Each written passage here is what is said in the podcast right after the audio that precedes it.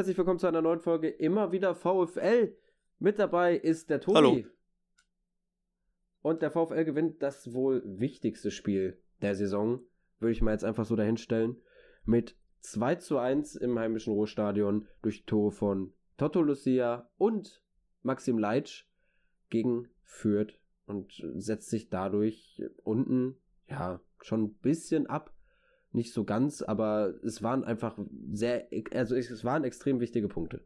Ja, du hast gesagt, das wichtigste Spiel, kann man sicherlich ein bisschen drüber streiten, aber es war sehr, sehr wichtig jetzt, gerade mit diesen beiden bitteren Niederlagen im Rucksack, den Kopf wieder frei zu bekommen mit dem Sieg und du hast es schon angesprochen, wir haben jetzt auf die hinter uns nicht so wirklich ja, Land gewonnen, wobei man schon sagen muss, auf Rang 16 eben doch.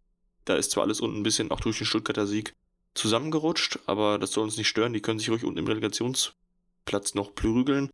Wir sind nämlich jetzt aktuell neun Punkte vorm Relegationsplatz, was eine sehr, sehr gute Momentaufnahme ist. Ja, genau. Also man muss jetzt natürlich gucken. Als nächstes geht es ja gegen Frankfurt in Frankfurt. Wenn man da noch gewinnen könnte, dann kann man die Eintracht so hinter sich schieben, wenn ich das richtig im Kopf habe. Ja, es wäre nochmal ganz gut, wenn man da einen mehr hinter sich haben würde. Aber da muss man mal schauen. Es ist auch viel in die Zukunft geschaut schon mal, aber auf jeden Fall jetzt erstmal fast 10 Punkte Vorsprung auf dem 16., auf jeden Fall 10 Punkte Vorsprung auf dem 17. Und ich denke, Fürth holt uns, jeden, holt uns nicht mehr ein, was schon mal ganz gut ist. Gucken wir auf die anderen VfL-Teams, die hatten ein eher durchwachsenes Wochenende, würde ich mal sagen. Da waren alle Ergebnisse dabei. Fangen wir beim schlechtesten an, und zwar einer Niederlage. Dies, äh, die hat unsere U17 hat es da getroffen. Im Ligaspiel gegen den FC Hennef haben sie 3 zu 2 verloren. Das Unentschieden hat unsere U19 geholt im Ligaspiel gegen Leverkusen mit 0 zu 0 und gewonnen haben, hat die erste Frauenmannschaft im Ligaspiel gegen Recklinghausen mit 3 zu 0. Also ja, durchwachsenes Wochenende für die anderen Teams. Da lief es bei den Profis besser. Ich muss auch sagen, ich fand, das war eigentlich ein sehr solider Auftritt. Defensiv hat man relativ wenig zugelassen, also Fürth war wirklich harmlos. Gab nur so ein, zwei Szenen, wo es gefährlich wurde. Eine davon, daraus ist das Tor entstanden. Und offensiv, klar, man wurde nur nach Standards wirklich gefährlich, also hat die Tore erzielt. Aber man hätte auch aus dem Spiel heraus, finde ich, mehr erzielen können, wenn man da irgendwie kaltschnäuziger ist. Also da hat es dann irgendwie ein bisschen gefehlt. Mal hatte dann Gerrit zum Beispiel den Ball auf dem rechten Fuß, wenn er den auf dem linken hat, ist er vielleicht drin. Und ansonsten war da auch viel Unvermögen dabei. Nichtsdestotrotz fand ich, war es eine souveräne Leistung über 90 Minuten. Also vor der Partie, die Ausgangslage war ja so, dass man zwischen Befreiungsschlag mit super Sieg, langweiligen Unentschieden oder eben bitterer Niederlage mit allem hätte rechnen können. Und am Ende war es, wie du gerade schon gesagt hast, eine sehr kontrollierte, stabile, aber eben auch nicht übertrieben schöne Leistung. Es war glanzlos. Es, es war genau. Es war, Es war glanzlos, aber es waren genau diese drei Punkte und das ist das, was zählt. Und das war absolut wichtig. Über die tabellarische Bedeutung haben wir ja gerade schon ein bisschen gesprochen. Dass man einfach da jetzt zu Hause steht. Das Publikum hat auch gemerkt, äh, die Jungs sind da. Ähm, auch, wir kommen ja gleich noch ein bisschen zum Spielverlauf, aber auch nach dem Ausgleich war direkt das Publikum wieder da und hat, hat die Jungs weiter angefeuert. Zum Glück hat dann der weitere Führungstreffer nicht zu lange auf sich warten lassen. Sonst wäre es am Ende, glaube ich, doch nochmal schwierig geworden. Und wäre vielleicht bei dem Punkt geblieben. Aber so, ja, konnte man eben den Dreier einfahren und schon gesagt, das führt wird man auf jeden Fall hinter sich lassen. Aber ich gehe auch schon so weit zu sagen, dass man eigentlich schon ganz gut in Richtung der nächsten Saison so ein bisschen mit manchen Spielern in die Planung gehen kann. Ja, das schon, aber gut, es ist halt natürlich noch nichts fix. Man muss immer noch mal gucken, wie es da weitergeht. Der Vorteil, und das haben wir ja schon mal gesagt, ist, dass man noch gegen Augsburg und Bielefeld zu Hause spielt, die beide noch unter ihm stehen. Gladbach auch, die ja jetzt eine 2-0-Führung hergegeben haben in Stuttgart und 3-2 verloren haben. Da kann man jetzt sagen, okay, das war vielleicht schlecht für uns. Ich sehe es so, auch mit Hinblick darauf, dass, äh, also wenn man an Yannick zum Beispiel denkt, ich freue mich für die Stuttgarter, wenn sie drin bleiben, solange wir über den stehen am Ende der Saison, sind auch einfach wichtig für die nächste Saison, weil man sieht, das Team hat Potenzial und sie können schön Fußball spielen. Dementsprechend wäre es eine Bereicherung für die Liga und sehr schade, wenn sie absteigen. Und ja, Gladbach, da haben sie einen, äh, einen kleinen Schlag bekommen. Die spielen auch noch in Bochum. Also man hat quasi noch drei Vereine, die unter uns stehen, hat man im, im heimischen Ruhrstadion zu Gast. Also beste Ausgangslage, um das dann da fix zu machen in den drei Spielen, weil sind, ja, ich glaube 32 Punkte hat man, heißt mit äh, neun Punkten ist man da dann mehr oder weniger gesichert. Ja, wo wir gerade ein bisschen bei den anderen Teams sind, noch kurz. Frankfurt, gegen die wir nächste Woche spielen dürfen, hat ja 4-1 bei Berlin, Hertha Berlin gewonnen. Also das ist echt, ähm, im Nachhinein muss ich auch wieder sagen, wie wir gegen Hertha wirklich nur einen Punkt holen konnten, ist schon auch echt bitter. Weil die so schlecht sind, die haben jetzt mittlerweile, die haben nur noch sechs Gegentore weniger als Fürth, ne? Also die haben 58 Gegentore. Der Tordifferenz von minus 32. Wir sind bei minus 8. Also das ist schon echt erschreckend und schade, dass wir da nicht gegen die mehr Punkte holen konnten. Weil die hätten uns natürlich jetzt in nochmal eine noch schönere Ausgangslage gebracht. Ja, das stimmt. Wir haben es ja schon in der Hinrunde gesagt, wir wussten nicht, wie wir gegen die verloren haben. Jetzt in der Rückrunde war es dann ein bisschen auch mit der Auswärtsschwäche vom VfL zu erklären. So, auch wenn, wenn man dann in Berlin eigentlich nicht unentschieden spielen darf. Man sieht, sie sind wirklich katastrophal.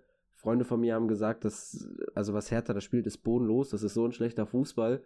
Also die spielen wirklich wie ein Absteiger. Und da hätte man dann einfach mehr rausholen müssen. Aber nichtsdestotrotz, man holt ja woanders die Punkte. Man hat dann gegen Bayern gewonnen, womit halt niemand gerechnet hat. So, das gleicht sich dann ein bisschen aus. Also, wo ich, wo wir am Ende die drei Punkte holen, ist mir egal. Ähm, so, Hauptsache, man, man fährt genug Punkte ein, um über den Strich zu stehen. Genau. Und gegen Fürth eben auch die maximale Ausbeute jetzt mit dem Spiel in der Saison, was auch noch nicht beliebig vielen Teams gelungen ist. Ja. Da Fürth so eine gute Rückrunde spielt. Das, da, ja, du hast gerade das schöne Wort, oder hast gerade mir den Ball hingelegt für eine Überleitung. Maximal hast du gesagt. Und wer hat getroffen? Ja. Maxim Leitsch. Sehr schön. Der, der Junge hat quasi eine Antwort gegeben auf das Pokalspiel, wo er eigentlich auch solide gespielt hat und dann diesen Patzer hatte in der 120. Jetzt war es ja auch so vor dem Spiel. Der Kommentator hat es erwähnt, äh, beim Aufwärmen wurde Maxim Leitsch, glaube ich, mit Sprechchören besungen. Du kannst da mehr zu sagen, du warst im Stadion. Äh, ja, zu ich, Beginn des äh, Spiels auf jeden Fall. Beim Aufwärmen habe ich es nicht so ganz mitbekommen. Aber ich war auch erst recht spät im Stadion, deswegen kann ich nicht ganz beurteilen. Okay, also der, der Kommentator meinte irgendwie was vom Aufwärmen oder davor und oder vielleicht beim Einlaufen, äh, als die Mannschaft draufgekommen ist zu Beginn des Spiels. Das habe ich auch gehört. Und dann halt nach dem Spiel, ne? Das war ja, war ja logisch, dass er da dann auch äh, besungen wird, hat dann auch seine FIFA-Karte überreicht bekommen im Tausch gegen das Trikot. Also da, ähm, da, ja, da hat man nochmal gesehen, die VfL-Fans, die sind nicht böse auf Leitchi, sondern man hat, man weiß ja, was für Leistung er gebracht hat. Und es ist einfach umso schöner, dass er das jetzt ganz schnell vergessen konnte, denke ich mal, mit einem Tor gegen Fürth, mit einem wichtigen Tor. Besser geht's eigentlich nicht. Ich finde, man hat bei der Szene auch ganz gut gesehen, wie, ich sag mal, bodenständig bzw. schüchtern Leitsch auch eigentlich ist. Weil er, ja, natürlich, er wurde bejubelt am Ende, aber dann waren es ja am Ende sogar, ich weiß nicht, Holtmann und, und noch irgendwer, weiß gar nicht wer. Elvis? Aber bin ich mir nicht ganz sicher. Elvis, ja, Elvis, die, Elvis, die ihn ja. nochmal zurück zu den Fans schubsen, sodass er dann nochmal alleine da kurz ähm, eine Laola-Welle gestartet hat. Man hat schon gesehen, dass ihm das fast ein bisschen unangenehm ist. Ähm, aber ja, war eine sehr schöne Szene und der, ich weiß gar nicht, das war sogar ganz lustig, unter dem Instagram-Post, den er gepostet hatte, nach dem Pokal aus, hatte irgendwer geschrieben, macht nichts, ähm, am äh, Samstag schießt er dein erstes Bundesligator. Und es ist wirklich passiert, also demjenigen konnte er auch nochmal ein Trikot zukommen lassen. ähm, das war echt eine schöne Geschichte. Und so macht er dann auch selber diesen Bock so ein bisschen vergessen, weil das jetzt am Ende, ja, vor allem der Klassenerhalt zählt und das jetzt ein wirklich wichtiger Schritt in die Richtung nochmal war. Genau. Wenn ich jetzt unter dem Instagram-Post von Leitchi gehe, dann hast nicht du den Kommentar geschrieben, nein, nein. oder? Hm, okay, ich dachte, ich dachte, ich frage mal nach, ne? Also ja, kommen wir einfach, einfach mal auf die generelle Szene zu sprechen. Der Elfmeter, wo man dann ja auch sagen muss, der ist ja vorher, nicht Elfmeter, der Freistoß, ist ja rausgeholt von Polti, wo er das einfach auch wieder clever macht. So ein bisschen hat mich das an Mainz erinnert, wo er den Elfmeter so rausgeholt hat und da war es dann so auch, dass er den Bein, sein Bein nach hinten streckt, den Kontakt sucht und das war dann halt wirklich eine gute Entfernung für Löwen, wo er dann mal gezeigt hat, dass er wirklich Standards treten kann. War ein gut geschossener Freistoß, ist dann halt von Linde im Tor auch gut gehalten und dann ich glaube, danach hat es der Kommentator halt gesagt, da ist halt so ein bisschen, oder die haben es in der Halbzeitbesprechung, äh, da haben sie drüber geredet. Es ist halt, naja, da müsste eigentlich ein Abwehrspieler stehen von Fürth, weil der Ball ja eigentlich in die Mitte abprallt und äh, steht halt nicht und so ist es ein leichtes Tor für Leitschi, aber trotzdem umso, umso schöner, dass er den dann da machen kann und äh, uns in Führung geschossen hat. Es ist ja was, was man auch immer wieder bei irgendwelchen Abstaubertoren sieht dass man sich fragt, warum da kein Verteidiger hingeht. Aber die denken halt immer, der Torwart hat den Ball und der Stürmer denkt, ich schieße ein Tor. Und so ist der Stürmer, auch wenn es in dem Fall mit Leitschen eigentlich ein Abwehrspieler war, aber eben vom stürmenden Team. Der hat dann irgendwie, steht dann am Ende doch immer besser und will das Ding eben unbedingt machen. So, ja, man hat es tatsächlich, also, weiß nicht, wie es anderen ging, die vielleicht auch in der Ostkurve war, aber man hat, ich habe das Tor wirklich nicht gesehen. Ich war, ich dachte, Löwen hätte den Freischuss direkt reingemacht, beziehungsweise der wäre halt dann irgendwie vom Pfosten reingegangen.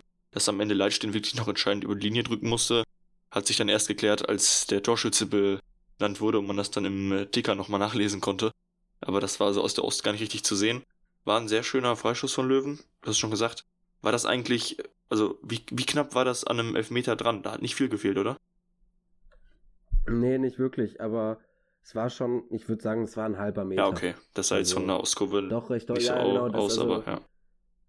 Der äh, Kommentator, ich glaube Lindemann war es, der uns ja, der schon das äh, Freiburg-Spiel kommentiert hat, der meint, hat auch erst gesagt, dass es ein Elfmeter gewesen wäre, aber das war dann doch eindeutig und ich glaube, ein bisschen knapp oder nicht knapper, es war bei, es gab ja in der zweiten Halbzeit eine Szene, wo Rigotta fällt und bei Riemann so weit draußen ist und da, wenn Riemann ihn treffen würde, dann wäre es da ein Elfer gewesen, aber Rigotta macht eine Schwalbe, können wir gleich nochmal drüber reden. Wenn, wenn das der Schiri sieht, kann man auch mit Gelb-Rot ihm vom Blatt stellen, aber es ist natürlich ein anderes Thema. Aber da sind wir ja noch nicht. Ja, aber Leitchi, da, also gut geschossener Freistoß. Hab auch erst gedacht, der wäre von Löwen vielleicht direkt reingegangen und dann irgendwie hinter der Linie erst rausgekratzt worden von Linde, aber dann in der Wiederholung war es halt auch deutlich, dass Leitchi den reingedrückt hat. Und das ist dann halt, wie sagt man so schön, Geschichten, die nur der Fußball schreibt. Genau, ja, ausgerechnet er, ne? Also das. Ja, ausgerechnet er. Das stimmt schon, ja. Also das mit dem direkten Vorschuss hätte auch sein können, aber gut, das, ähm, am Ende war es dann eben entscheidend, dass Leitchi noch da war. Sehr, sehr gut, dass er da den Weg gemacht hat. Und ja, auch eben war ja sein erstes Bundesligator, das er dann erzielt hat. Ja. Ähm, was man auch nicht vergessen darf, Leitsch hat ja sowieso im Allgemeinen wieder eine sehr souveräne Partie gespielt. Ich glaube, er war der, ja, hier der Spieler mit einer 92% seiner Zweikämpfe hat er gewonnen. Das, äh, also 12 von 13 Stück und äh, kein anderer Spieler auf dem Platz kam auf einen Wert über 70. Also hat man nochmal gesehen, was für ein guter Verteidiger Leitschi wirklich ist. Und äh, ja, es war halt einfach das perfekte Spiel, um seinen Fehler gegen Freiburg vergessen zu machen. Ja, stimmt in der ersten Halbzeit war noch eine Szene, ich weiß gar nicht, da hat, hat Leitsch das dann gut gemacht, also hat den Rückpass auf Riemann spielen können, ist ihm nicht verunglückt, aber dann hat Riemann da echt richtig Faxen gemacht. Da hatten wir Sauglück, dass der nicht irgendwie dann vom Fürther ins Tor gesprungen ist. Also das war, da hat, hat Leitsch in dem Fall alles richtig gemacht bei dieser Szene, aber Riemann war dann nicht ganz aufmerksam. Das hätte auch in die Hose gehen können. Ja, ich weiß gar nicht, ob das Form äh, 1-0 war. Wahrscheinlich schon. Das, das weiß ich gar nicht mehr genau. Ich habe nur also hatte man Glück, dass äh, Riemann tritt so ein bisschen über den Ball. Er möchte mit dem rechten Außenriss den Ball kontrollieren und trifft den Ball nicht richtig und dann geht der Ball gegen sein Standbein und da hat man halt Glück, dass dahinter noch das Standbein ist. So, wenn der anders kommt, wer weiß, wie es dann ist. Also da, ja, das war auch so eine Szene, da hat man sich kurz gedacht, uh, schon knapp so, aber ist ja nochmal alles gut gegangen. Und ansonsten gab es, glaube ich, in Halbzeit 1 nur eine Szene, wo Fürth wirklich gefährlich, wenn man es sagen kann, im 16er wurde. Ansonsten gab es da nicht viel, aber auch von Bochumer Seite aus gab es, glaube ich, nicht so viele gefährliche Abschlüsse.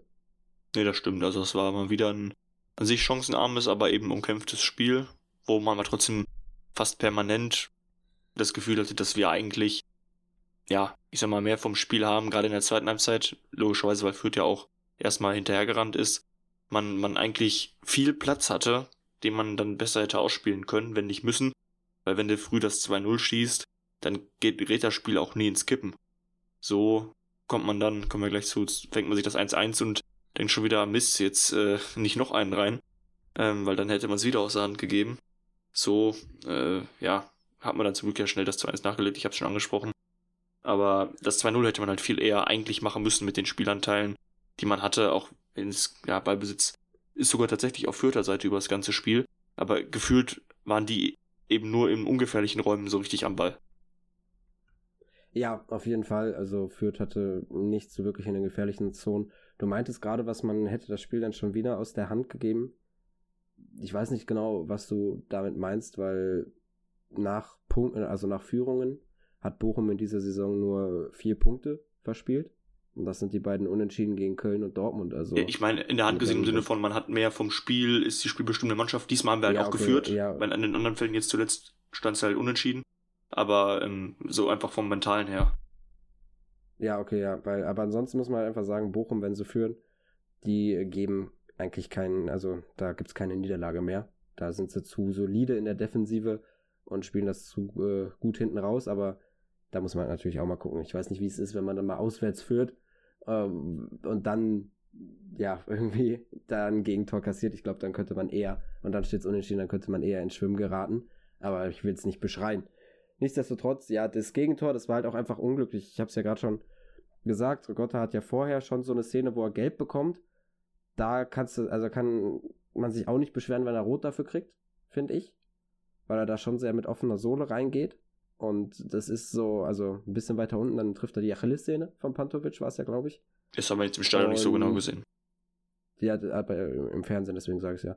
Und, ähm, und dann halt später diese Szene, wo er die Schwalbe macht bei Riemann und halt einen Elfmeter schinden möchte. Und wenn da der Schiri konsequent ist, weil vielleicht hat er irgendwie halt einfach gesagt, es war kein Foul, aber da war ein Kontakt.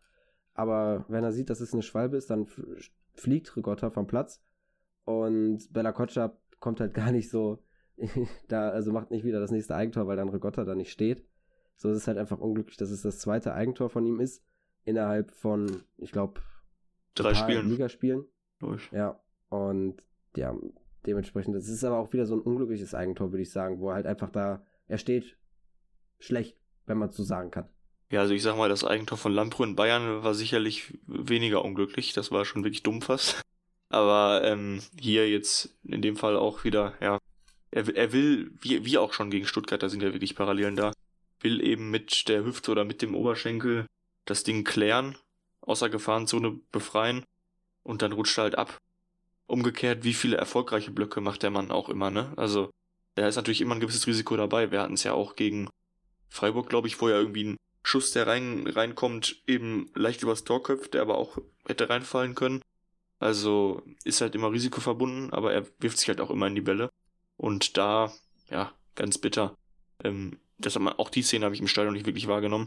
Habe auch erst danach dann gesehen, dass es ein Eigentor war. Also, ja, maximal unglücklich für ihn. Wäre auch schön, wenn er mal das Tor auf der richtigen Seite trifft für den Jungen. Aber wir haben das Spiel am Ende ja immerhin gewonnen. Also ich denke, da wird keiner groß drüber sprechen, über dieses Eigentor.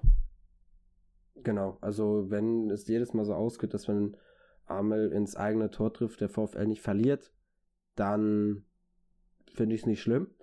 Natürlich für ihn ist es doof, aber wenn man dann so weiter unentschieden und äh, spielt oder gewinnt, dann meinetwegen. Aber es ist halt einfach wieder ein unglückliches Eigentor, vor allem weil Fürth, wie jetzt schon öfters gesagt, einfach nicht gefährlich wurde im 16er und dann hat man aber gemerkt, dass Bochum nicht aufgesteckt hat. Also man hat einfach weiter gespielt und hat, da wurde dann nochmal so ein bisschen wach. Davor war so eine kleine Phase, wo man Fürth hat kommen lassen und vielleicht auf Konter gelauert hat. Da hätte man schon mehr rausmachen können aus seinen Chancen, wie du es gesagt hast. Und danach hat man dann halt wieder aufgedreht. Und äh, ja, dann ist es halt wirklich einfach Mr. Fürth oder der Fürth-Experte oder wie man ihn nennen möchte, der dann erneut trifft. Ja, genau. Wir hatten es in der Hinrunde auch schon. Da das entscheidende 1 zu 0, diesmal das entscheidende 2 zu 1. Genau, auch letztes Jahr. Also das scheint Toto wirklich zu liegen. Warum auch immer. Er ist ja wirklich keiner, der, wer weiß, wie viele Tore schießt. Gut, letztes Jahr waren es schon ein paar bei Standards, aber ja, in diesem Jahr eben genau die beiden Tore, ne? Oder habe ich eins vergessen? Ja, genau die beiden. Ja, also das ist echt lustig. Aber ja, sehr gut, dass er dann das Ding macht. Man muss natürlich auch sagen, wie wir jetzt bei uns das Pech beim 1 zu 1 war, hatten wir da umgekehrt dann wieder Glück, weil der Ball auf den Torwart geht. Der geht niemals rein, wenn er nicht abgefälscht wird. Also hat er, sich, er hat sich schön durchgesetzt da, keine Frage. Irgendwie noch zweimal den Ball so ein bisschen hochgehalten und dann abgeschlossen. Aber rein geht der Ball halt nicht, wenn der Filter nicht eingreift. Aber in dem Fall war dann das Glück auf unserer Seite und Toto macht das wichtige 2 zu 1. Und zwar eben schon wirklich ja, sieben Minuten nach dem Gegentor, sodass man da wirklich nicht lange verzweifelt anrennen musste, sondern dann schnell auch wieder eben ja das Momentum und, und den Spielstand auf seiner Seite hatte, sodass Fürth wieder gefragt war. Genau. Und danach wurde es dann auch einfach nicht mehr gefährlich, finde ich. Also äh, man hat nichts mehr wirklich hinten zugelassen, vielleicht ein, zwei Mal, aber da kam Fürth nicht wirklich in gefährlichen Positionen zum Abschluss. Und aber man muss halt auch sagen, auf der anderen Seite hat der VfL dann die eigenen Szenen auch nicht mehr so gut ausgespielt, aber das zieht sich wie so ein roter Faden durchs ganze Spiel. Da hätte man einfach mehr rausmachen können. Man hätte mehr Tore schießen können gegen Fürth. Aber da man jetzt gewonnen hat, sei es drum. So, da muss man halt gucken. Ich denke mal, mit äh, Locadia vorne drin wäre es vielleicht was anderes nochmal gewesen. Ich fand, Polter hat ein gutes Spiel gemacht. Ohne Wenn und Aber war äh, sehr bemüht, die Bälle festzumachen. Wie gesagt, hat den Freistoß vom 1-0 rausgeholt. War halt dieser eklige Gegenspieler, wie wir ihn kennen. Aber Locadia ist in manchen Szenen einfach so ein bisschen spielintelligenter, wenn man das so sagen kann. Ich habe eine Szene im Kopf, das ist, glaube ich, auch kurz vor Ende, wo Polter den Ball mit der Brust annimmt und wenn er dann eher den Ball ablegt auf Pantovic und nicht versucht, den Ball sich nochmal zu drehen und dann auf den durchstartenden, ich glaube, Asano oder Blum war es, zu spielen, dann kann Pantovic eher Asano oder Blum schicken. Ich bin mir, wie gesagt, nicht sicher, wer da durchläuft. Und das ist halt der bessere Spielzug. Aber so versucht Polter halt selber den Pass zu spielen, anstatt den besser positionierten Milos zu sehen. Und ich glaube, da hätte Locadia halt die Übersicht gehabt und auch einfach das Spiel schneller gemacht. Nichtsdestotrotz, super Spiel von Polti hat sich reingehauen und äh, auch wenn er jetzt gar nicht so viel in die Abschlusssituation gekommen ist, war er enorm wichtig und war jetzt nicht so, dass man sagt, boah, also das war, war katastrophal, sondern es war, war echt gut. Ja, es reicht ja schon auch, wenn er auf dem Platz ist und eben den anderen die Räume so ein bisschen verschafft. Ne? Das, ähm, ich fand eben gerade auch in der zweiten Halbzeit hatte man eigentlich viel mehr Platz auf Außen und hätte da viel mehr draus machen müssen. Da kamen dann auch teilweise echt Flanken, wo man eigentlich auch keine ganz schlechte Boxbesetzung hatte. Wir haben halt nur irgendwie in der Regel keinen am zweiten Pfosten. Der ist irgendwie oft frei und die Flanken kommen in der Regel dahin. Und das macht dann in der Kombination nicht so viel Sinn. Dann kann man auch nach Flanke eher schlecht ein Tor schießen. Aber an sich, ähm, ich meine, gegen umgekehrt, wo wir gerade schon dabei sind, gegen Freiburg macht Polter ja am zweiten Pfosten das Tor, ne? Da kam man die Flanke dahin und er, er steht dann da.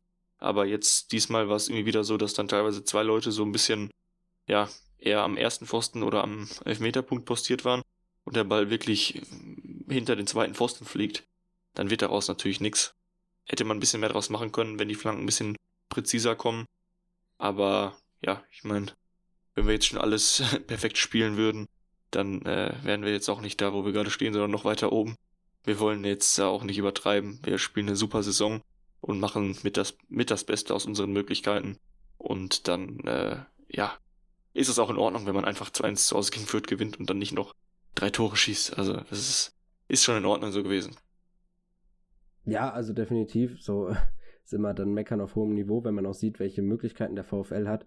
Ich finde, man kann es ja so ein bisschen mit der Saison von Bielefeld vergleichen letztes Jahr, die ja ähnliche Möglichkeiten hatten, auch nicht wirklich was ausgeben konnten. Und die hatten, ich glaube, ähm, also die hatten bei weitem nicht so viele Punkte wie wir. Deswegen, die haben sie erst später gerettet, ne? Also. Genau, die haben sich ja später gerettet. Die hatten am Ende der Saison 35 Punkte. Wir haben jetzt 32. Das heißt, mit einem Sieg haben wir so viele Punkte wie Berlin, äh, wie Bielefeld am Ende der Saison. Also das sagt schon sehr viel darüber aus, wie, also wie, wie gut Bochum spielt. Und äh, Thomas Reis sagt es ja auch immer wieder, das wäre ein Wunder, wenn Bochum den Klassenerhalt schafft. Und momentan sieht es ganz gut aus, als ob man in dieser Saison ähm, wirklich das nächste Wunder schafft. Und du hast es ja gerade schon gesagt, dann kann man wirklich mal langsam anfangen, für die nächste Saison zu planen. Vielleicht schafft man es zum Beispiel mit dem Leitschi nochmal zu verlängern, auch wenn da natürlich die Zeichen auf Abschied eher stehen. Aber ich denke mal, vielleicht auch diese letzten Tage haben bei Leitschi hoffentlich nochmal zum Umdenken geführt, dass er sieht, was er hier hat.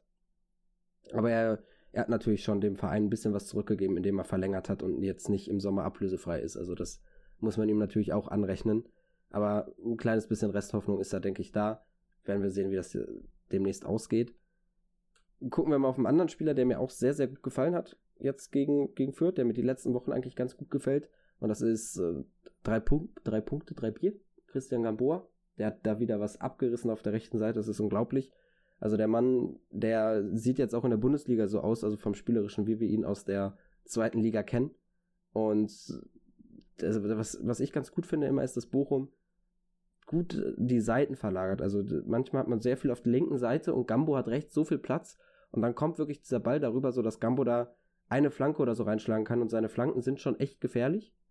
Äh, dementsprechend, ja, es ist schade, dass er jetzt fehlt gegen Frankfurt, da wird er fehlen, aber Stuffy wird es bestimmt auch gut machen. Nur Gambo bringt viel mehr Explosivität mit und hat, ist momentan einfach in einer besseren Form. Ja, das ist vor allem die Form ist da eben entscheidend. Er ist sowohl defensiv ultra stabil, viele Tacklings, die man auch einfach mit, mit, mit einem richtig guten Timing bei den Tacklings teilweise, was man sonst so eher vermehrt von Suarez kannte. Und ähm, ja, auch offensiv sehr aggressiv. Bringt auch in seinem, äh, ja, auch nicht ganz geringen Fußballeralter plötzlich wieder so Sprints gegen auch nicht langsame Gegenspieler. Also das ist echt sehr, sehr gut, in was in der Form der momentan ist. Du hast schon gesagt, fünfte gelbe Karte leider bekommen. Ich weiß gar nicht, in der Szene dachte ich, dass, ob, ob das jetzt zwingend eine gelbe war. Weiß nicht, wie, wie du es im Fernsehen gesehen hast, ob das in Ordnung war. Nee, es war, äh, das war, war auf jeden Fall kein Foul. Also das war so unnötig wie nur was, vor allem dafür gelb zu geben, nachdem man vorher so eine Linie fährt. Weiß ich nicht. Also es war auch das erste Foul, glaube ich, von Gambo. Und das war halt wirklich keine gelbe. Ja, okay. Ja, ich meine, klar, wir haben natürlich immer ein bisschen die Fanbrille mit drauf, ne? Aber das. Äh... Nee, also das hat auch der Kommentator gesagt. Okay, ja gut. Also dann, dann hat das im Stadion der Eindruck nicht getäuscht, dass es zumindest in der, also im Kontext mit den ganzen Bewertungen, die es vorher gab, nicht wirklich äh, richtig war, dass er da jetzt gelb gezeigt hat. Schwamm drüber, man kann es nicht ändern. Dafür hat er dann danach eben erstmal wieder fünf gelbe Karten frei und kann wahrscheinlich die Saison ohne eine weitere Sperre zu Ende spielen. Also müssen wir es auch so positiv sehen. Irgendwann war die Sperre eh fällig. Dann ist es vielleicht ein Auswärtsspiel, was eh schwierig ist. Natürlich schade, weil man am besten mit dem besten Kader antreten kann. Andererseits ist es dann vor allem wichtig in den Heimspielen gegen Gladbach, Bielefeld, Augsburg, gegen die direkten Konkurrenten da unten mit dem besten Team antreten zu können. Und dann ist er da ja auf jeden Fall wieder dabei, solange keine Verletzung oder rote Karte irgendwie dazukommt.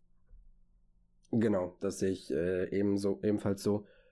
Ja, also ich, ich hatte gerade eine Überleitung, die habe ich aber wieder vergessen. Nee, aber Gambo ist, ist echt unglaublich. Und, äh, ja, ich habe es aber gerade schon gesagt, ich bin auch jetzt nicht irgendwie, fühle ich mich unwohl, wenn Stuffy da verteidigt. Das ist vor allem mit Stuffy dann nochmal jemand, der Standards bringen kann. Der gute Standards bringen kann. Also vor allem seine Freistöße sind ja ebenfalls gefährlich. Ich würde sogar sagen, die aus dem Halbfeld sind gefährlicher von Stuffy als, vom, als von Löwen.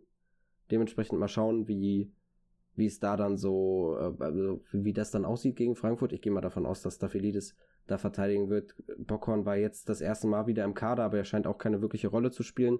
Hat noch nicht so den Sprung in die Bundesliga geschafft. Was ein bisschen schade ist, weil wir ja wissen, was er mitbringt. Aber mal gucken, das, was nicht ist, kann ja noch werden. Aber Staphylidis, ja, da äh, freue ich mich eigentlich auch ein bisschen drauf gegen Frankfurt. Ja, er hat es auf jeden Fall verdient. Ähm, gegen Freiburg fand ich ihn, wie gesagt, nicht so super, aber also vor allem in der zweiten Halbzeit nicht mehr. Aber jetzt hat er doch mal von Beginn an die Chance. Natürlich ist jetzt auch Bockon mal wieder im Kader gewesen. Aber da müsste er schon sehr, sehr gut trainieren, dass er plötzlich dann da die erste Wahl ist. Insofern denke ich mal auch, wir werden dann Stuff wiedersehen. Ja. Was man vielleicht auch sagen muss, weil du es ja gerade schon angesprochen hast, gegen Freiburg, wir haben die Szene ja besprochen vom 1-0, wo Stuffy weit weg vom Mann steht. Ich habe da dann diesmal per Zufall eigentlich drauf geachtet. Danilo ist ja wirklich am Mann selber dran und gibt dir noch so einen kleinen ja, so, so einen kleinen Körperkontakt mit, dass die nicht so richtig hochspringen können. So gewinnt er halt die Zweikämpfe und dementsprechend bin ich halt auch der Meinung, gegen Freiburg, Danilo hätte das Duell, also der wäre der Ball nicht so abgelegt, oder hätte der Ball nicht so abgelegt werden können, wenn Danilo da verteidigt hätte. Aber gut, ist halt jetzt so, das ist, äh, Stuffy lernt da bestimmt auch draus aus solchen Dingern. Und äh, jetzt muss man halt nach vorne gucken. Eine andere Sache, die wir noch besprechen, ist natürlich der Man of the Match. Ansonsten das Spiel haben wir, soweit es geht, abgehakt, würde ich sagen. Ist einfach, ja, wir haben es jetzt gesagt, sind super drei Punkte und äh, erleichtert einem dann, äh, oder ist ein guter Abschluss für diese englische Woche. Genau, man fühlt sich sehr erleichtert. Ja. So, dann gucken wir auf den Man of the Match auf Instagram wieder nachgefragt. Dort war es ein Kopf-an-Kopf-Rennen zwischen zum einen Maxim Leitsch und Anthony Toto Lucia. Am Ende ist es Toto geworden. Ich würde schon sagen, dass das verdient ist. Aber ja, ich weiß nicht, wie du es siehst. Ich äh, hätte man sich jetzt auch nicht beschweren können, wenn es Leitsche geworden wäre, gerade mit den Zweikampfquoten. Ja, also ich habe auch natürlich im Vorhinein wieder vorher kurz drüber nachgedacht und genau die beiden waren bei mir auch direkt im Kopf. Und dann, ja, Leitsch hatten wir ja auch am Mittwoch so ein bisschen mit dem Rennen, auch wenn wir am Ende gesagt haben, vor allem Gambo. Ich denke jetzt gerade mit dem, mit dem Kontext der Geschichte sicherlich Leitsch sehr verdient auch, aber gerade Toto spielt eben auch in letzter Zeit wieder super Spiele, lässt sich da sehr, sehr wenig zu Schulden kommen. Wie abgezockt er einfach dann teilweise ist. Super Ballbehandlung. Dann äh, auch, ich weiß nicht, da war auch irgendeine Szene in der ersten Halbzeit, wo irgendwie vorne ein Ballverlust war und da ist Toto mit so einem, also mit allem, was, was der Körper hergibt, auch zurückgesprintet. Also der ist da eben, ja, unser, unser Roadrunner, auch wenn er nicht ganz so schnell ist, spult die Kilometer ab, ist immer da, wenn man ihn braucht. Und eben diesmal auch Mr. Fürth entscheidend zum 2 zu 1. Also, ja, ich denke, Toto und Leitsch beide dabei, aber ein Ticken mehr. Vielleicht äh, jetzt Toto, weil er es auch ähm, mit den letzten Spielen einfach jetzt mal verdient hat. Ja, ich äh, gehe aber mit Leitschi, wie gesagt. Ich habe es ja gerade schon gesagt, die Zweikampfquote spricht da sehr rein für mich. Dann natürlich auch, wie er reagiert hat auf das Spiel gegen Freiburg und äh, sein erstes Bundesligator. Das ist äh, für mich das Gesamtpaket, wo für mich einfach Leitschi der Man of the Match ist. Aber ja, wenn es äh, im Grunde liefern die sich einen Kopf an Kopf rennen. Nur äh, für mich hat Leitschi einen, einen Ticken die Nase vorn. Ja, kann ich auch gut verstehen und bin ich auch zufrieden mit. Alles klar, dann hören wir uns wieder vor dem Spiel gegen Eintracht Frankfurt. Genießt jetzt die Woche, bleibt vor allem gesund und auf Wiederhören. Genau, vielen Dank fürs Zuhören und bis dahin. 找找